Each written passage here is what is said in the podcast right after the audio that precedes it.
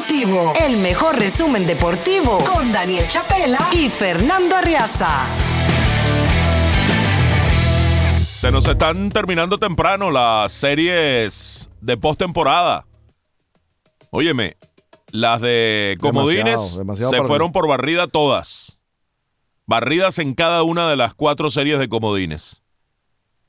Series de por sí cortas, de 3 para 2, se hicieron más cortas aún porque los ganadores lo hicieron en el menor trayecto posible. Y las de división, solo queda una viva, dos barridas, una de ellas sobre todo contra todo pronóstico, la que se concretó ayer de los d de Arizona ante los Dodgers de Los Ángeles, la de los Rangers de Texas ante los Orioles de Baltimore, también sorpresiva, pero en ese caso yo me apunté con, con Texas como favorito. Y la de los Astros, que es el único equipo que ha respondido, de aquellos que descansó y que dicen ha afectado. Ayer decía Pedro Martínez, por ejemplo, en el análisis post-juego de la serie Arizona-Los Ángeles, que él está seguro de que el receso, los cinco días de pausa sin juegos de los Dodgers, los afectaron en su, en su juego, en su dinámica y sobre todo en su ofensiva. Los Dodgers solo pudieron fabricar dos carreras en cada uno de los juegos. Perdieron 11 a 2, 4 a 2 y 4 a 2. No, y lo de Mookie Betts y Freeman fue Sí. tremendo. ¿eh? 100 de promedio y, y ningún hit de Mookie Betts. ¿Los afectó? ¿Es preferible ganar la división? Sí, siempre es preferible y siempre es preferible descansar, que el descanso es muy prolongado, tal vez, porque es casi una semana. Eso tiene que revisarlo MLB y que cómo hacen, o sea, ya implementaron las series de comodines que resultan atractivas, que añaden equipos a la postemporada, que incorporan una serie de 3 para 2 que resulta en excelente abreboca. Se quejaban antes de que el juego por el comodín era eh, injusto porque un solo juego que definía eh, el pase a la siguiente instancia de uno de los equipos. Bueno, ahora es una miniserie de 3 para 2, hay un mayor sentido de mérito para el que la gana. Eso propicia, ocasiona que los campeones de división bueno, pasen un, un lapso de cinco días sin actividad de descanso que no están en, en un chinchorro, ¿no? Ellos están allí haciendo juegos interescuadras, están tomando prácticas de bateo diariamente, pero no es lo mismo que, que- que el ritmo de juego, que la competencia como De tal. todas maneras es incomprobable. Es incomprobable, pero sí, a- los Dodgers se enfriaron como unas panelas de hielo. Pero Toronto también estuvo frío, no le dio un palo a nadie y venía de jugar y jugó la serie de comodines. Y luego los Astros de Houston, allí entramos en ese terreno que de, la palabra que utiliza, utiliza es incomprobable. Houston sí respondió y bateó. Vaya, tuvo un juego 9 a 1. José Dariel Abreu dirá, no, no, no, a mí el descanso me vino de maravilla. Sí, Vine pero más caliente que todo el mundo. El cubano que tuvo una temporada regular floja, pero que se desató a batear en la serie contra Minnesota. Ahora, lo de los Dodgers no es nuevo, Fernando. Eh, ¿hace, ¿Hace cuánto tiempo los Dodgers están eh, mandando en su división, salvo aquel año en el que hace recien- recientemente que tuvieron esa puja con los gigantes de San Francisco con más de 100 juegos, los dos ganados al final? Sí. Pero, pero en general, eh, digamos, si sumamos la cantidad de veces que, que los Dodgers, estoy hablando de este último periodo con, con eh, no sé, Dave Roberts. Dave Roberts como Sí. manager, eh, ganaron una serie mundial, Sí, una serie mundial, 2020. y generalmente dominando la división. Sí, ganando 100 juegos cada año. Por eso te digo. El año que no la ganaron, 107 San Francisco, 106 los Dodgers. Y pasaron a la- al juego del comodín. Sí, sí. eh, vaya, pero para los Dodgers es duro, duro. Fracaso, Fernando. Sí, sí. que te saquen los d en tres juegos. Un equipo al que habían dominado a placer, No, no. no solo este año, sino en los últimos años. Te barrieron en tu casa, en Los Ángeles, donde habían sometido a Arizona eh, casi que con, se puede denominar un yugo. Pulverizaron a lanzadores que no tenían vida en Los Ángeles como, como Merrill Kelly y, y Zach Gallen, pero vinieron y tomaron desquite en la postemporada ambos. Es duro y, y realmente aparatoso el revés de, de los Dodgers. Creo que es la termina siendo el desenlace más sorpresivo hasta ahora de toda esta, esta postemporada. Y ver a Arizona invicto, que le ganó los dos juegos a Milwaukee en su casa también, que luego barre los Dodgers en su casa y completa la faena ganando en su primer juego en, en el Chase Field ayer, que por cierto, eh, Guns N' Roses dio permiso. Esto es tan sorpresivo, Daniel. Lo decía el otro día, pero lo repito, siempre hay alguien que lo escucha uno por primera vez. Lo de Arizona es tan sorpresivo que su estadio lo habían rentado, comprometido para que Guns N' Roses diera un concierto ayer. Y un concierto no se arma de la noche a la mañana. Es un tour, un plan y una banda, una mega banda como Guns N' Roses. es una planificación. No, ustedes tienen el miércoles, yo no veo juego de pelota ese día. y resulta que Arizona primero se mete en la postemporada, luego gana la serie de división y allí se dispara por el calendario que el miércoles iban a necesitar de su estadio y Guns N' Roses decide irse, bueno, llegan a un acuerdo y se va a otro recinto en el propio Phoenix, e incluso Axel y Slash, los líderes de Guns, eh, en un comunicado felicitan a Arizona por haber avanzado a esta instancia. Así, desde esa perspectiva, es tan, tan mayúscula esta sorpresa. Totalmente, totalmente. Eh, yo creo que, esto puede sonar al lugar común porque cuando, cuando llega la serie de postemporada uno uno dice más o menos el mismo argumento y es que a partir de aquí es otro torneo, es otro campeonato, se juega de otra manera, son series cortas, eh, un equipo se puede enrachar en ese periodo y, ganarle al más pintado. Eh, ejemplos hemos tenido en cantidad. O sea, llega la postemporada y los equipos se transforman eh, para bien o para mal. O se caen o se levantan. incluso peloteros, ¿no? que, acabas de mencionar a, José Abreu, lo de Bryce Harper ayer, ¿no? Peloteros que se encienden y que te pueden marcar la diferencia en una serie. Como ocurre en la temporada, que se puede encender a alguien por un periodo de una semana, aquí ocurre eso y puede ser la diferencia entre ganar y perder. De ganar y perder un título, me refiero. Sí. Ahora, eh, los Dodgers ganaron 16 juegos más que Arizona en la temporada regular. 16 juegos más.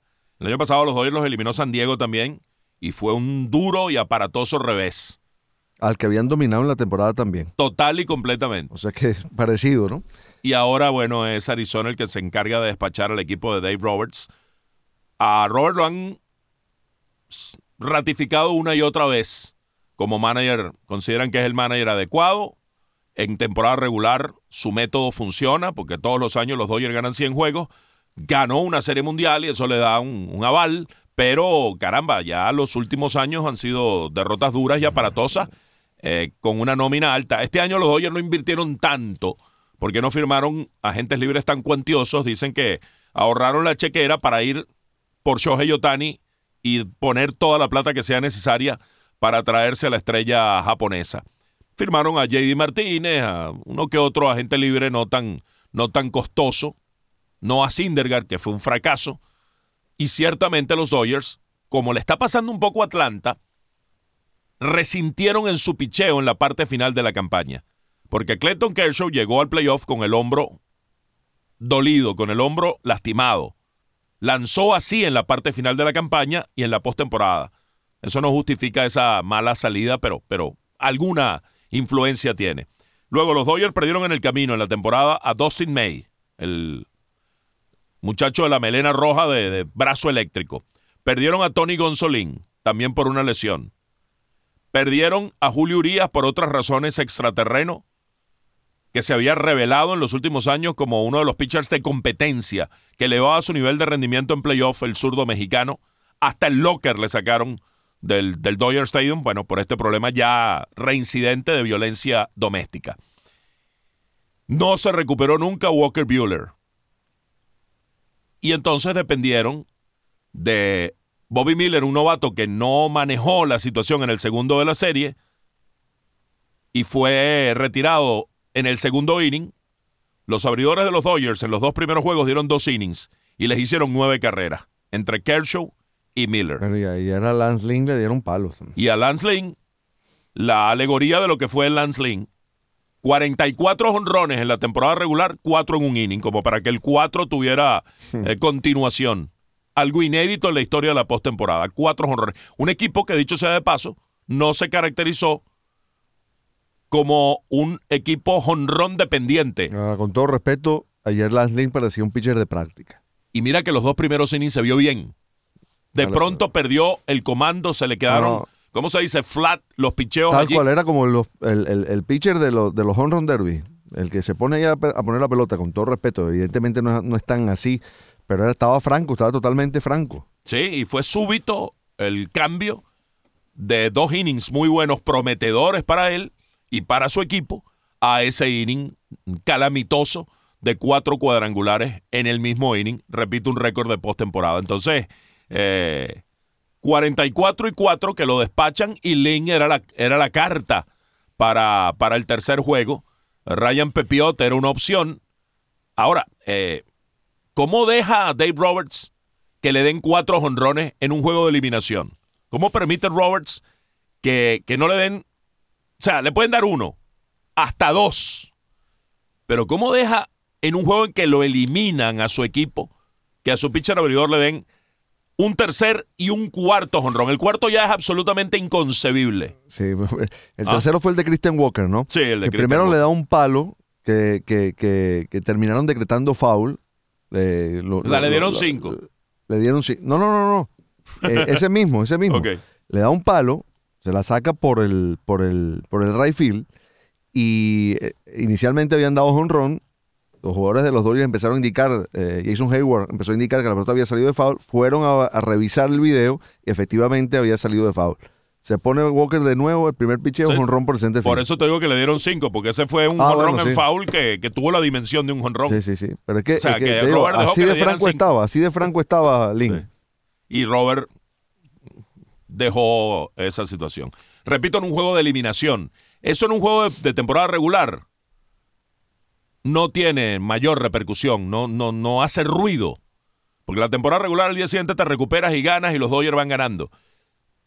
Kevin Cash y Dave Roberts son managers muy eficientes de temporada regular.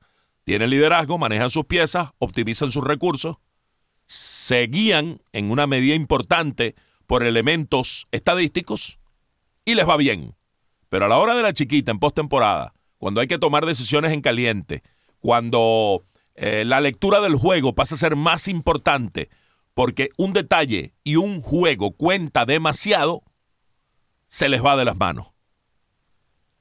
Y estamos hablando de alguien que ganó una serie mundial y que en algún momento en ese 2020 uno dijo, oye, eh, eh, aprendió, pero luego vuelve a, tener esas decisiones cuestionables a la hora de, de- la estrategia, aquella estrategia que no te es dictada por un elemento estadístico. Y, y- en postemporada se da mucho más eso. Cambian las circunstancias y hay que adaptarse a ellas. Y da la impresión de que le cuesta adaptarse a- al amigo Roberts. Mira, me corrige Octavio Sasso que el doble honrón fue de Gabriel Moreno, tiene razón, me confundí. Gabriel Moreno fue el que dio el foul y después el, cuadrangular por el center field. Eh, la reseña eh, puntual de los encuentros, eh, arrancando por la victoria de los Phillies de Filadelfia 10 por 2 sobre los Bravos de Atlanta. En este momento Filadelfia está al frente de esa serie 2 a 1, hoy la podría definir. Hoy se jugará el único partido, de hecho es la única serie que está viva. Eh, 8.07 de la noche será ese encuentro en Filadelfia. Eh, el equipo de los 307 jonrones en la ronda regular, hablamos de Atlanta, vio como Filadelfia impuso un nuevo récord de más cuadrangulares en un juego al sacar seis pelotas del parque. Eh, Atlanta aprendió a la mala que a un jugador de la fiereza competitiva de Bryce Harper no se le molesta por solo empatar una serie. Harper dio dos honrones al igual que Nick Castellanos.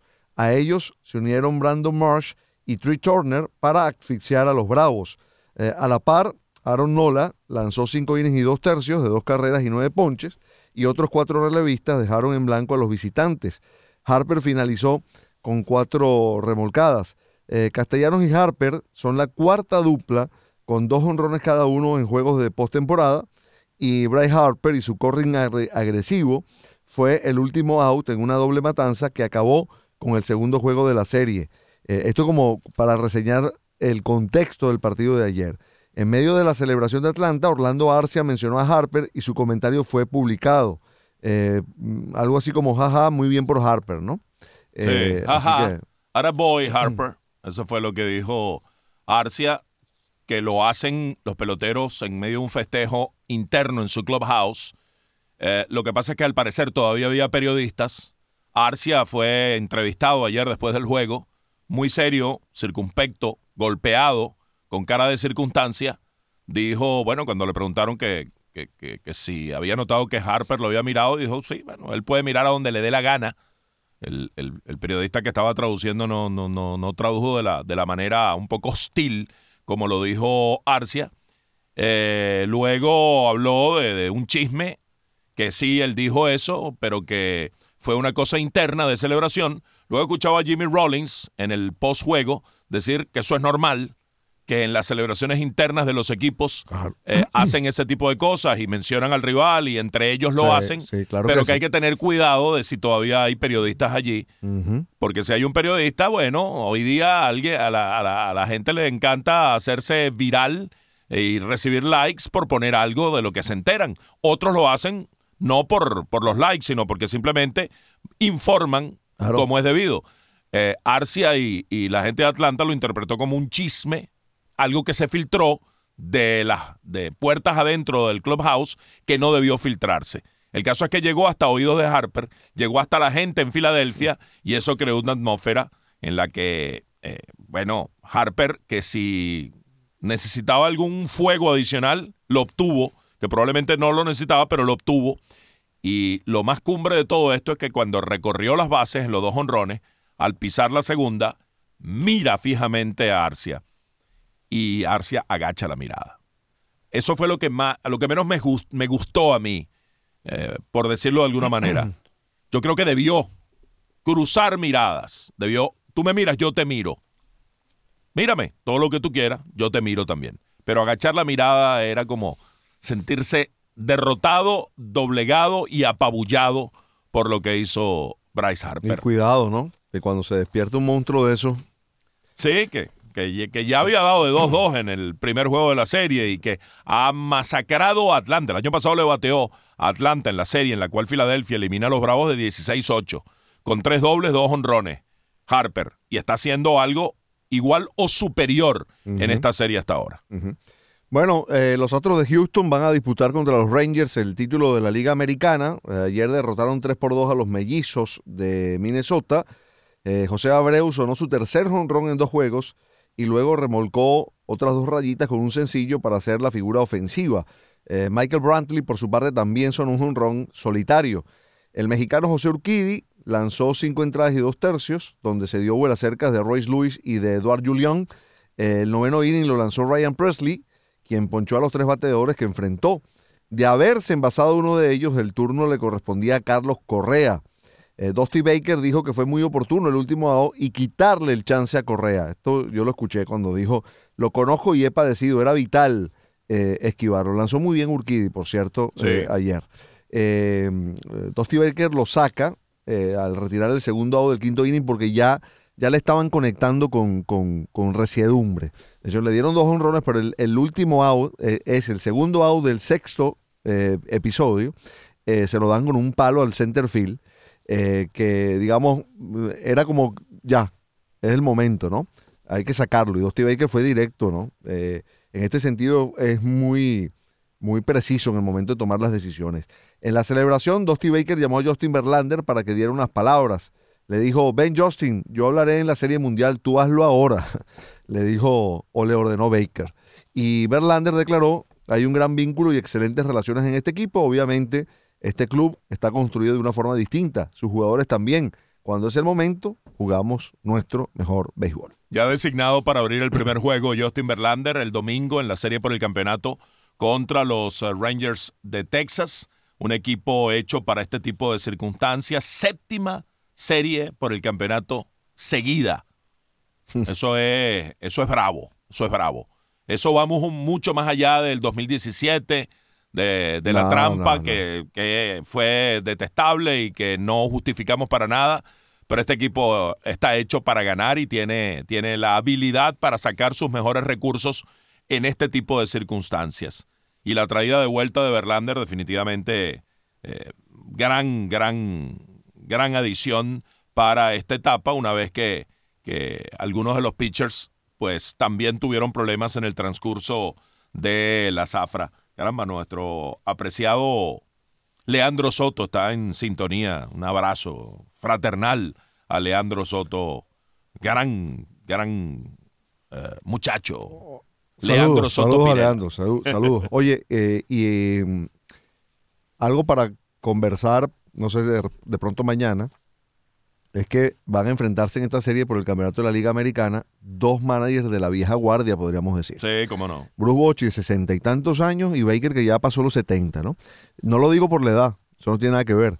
Me refiero por el estilo, la manera de dirigir de ambos. Sí. De alguna forma es una reivindicación del, béisbol de siempre, aunque son managers evidentemente abiertos a las nuevas herramientas, pero con su toque de, del, del béisbol de toda la vida. Sí, ah, es el balance ideal, el balance correcto. A ellos no les van a armar una alineación desde la oficina, ni van a hacer un movimiento dictado por un, por un parámetro estadístico. Lo pueden hacer si coincide con lo que ellos están viendo, con la lectura que están haciendo. Y ese es el gran valor de un manager de estas características. Sí, son veteranos, old school, pero han sabido adaptarse a los tiempos modernos y se valen de esas estadísticas que ayudan a ganar, pero que no son la única herramienta para ganar. Ganan juego de pelota y los peloteros los respetan. Va a ser entonces una serie desde esa perspectiva apasionante. Y bueno, ya les hablábamos de Arizona contra Los Ángeles, la victoria 4 a 2 con esos cuatro jonrones seguidos de Geraldo Perdomo, Ketel Marte, Christian Walker y Gabriel Moreno. Vaya despliegue jonronero que ha tenido Moreno en la, en la postemporada, todos ante Lance Lynn. Brandon Fatt lanzó mucho mejor de lo que cualquiera hubiera pensado, cuatro dos tercios sin permitir carreras. Y luego Tori Lobulo, con su relevo que utiliza de una manera absolutamente precisa, amarró corto a los Oyers el resto del camino para la victoria. Corbin Carroll decía, esto no se siente como algo real.